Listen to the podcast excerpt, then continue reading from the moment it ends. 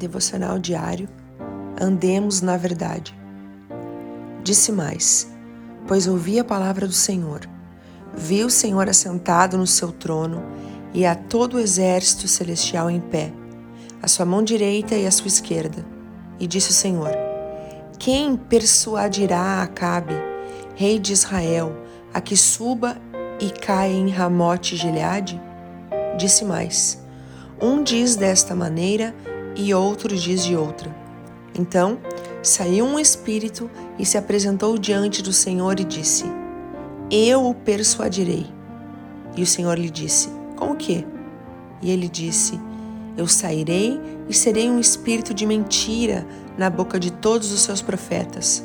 E disse o Senhor: Tu o persuadirás e também prevalecerás. Sai e faze-o assim.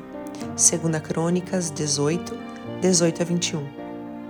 Eu sei que essa passagem levantou várias questões e você está pensando naquilo que Deus determinou assentado no seu trono. Primeiro, lembre-se que Acabe era casado com Jezabel, que perseguia e matava os profetas de Deus. Os profetas eram a voz de Deus e apontavam a direção para Israel, para que não se desviassem dos caminhos do Senhor. Mas me escute: aqueles que rejeitam a Deus e Sua palavra, mas concordam com a mentira e andam nos seus próprios caminhos, acabam cegos e guiados por espíritos mentirosos.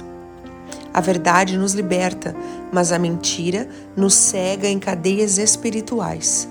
Andar na mentira é caminhar para a destruição.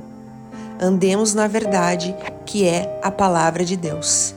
Deus te abençoe. Pastora Ana Fruit Labs.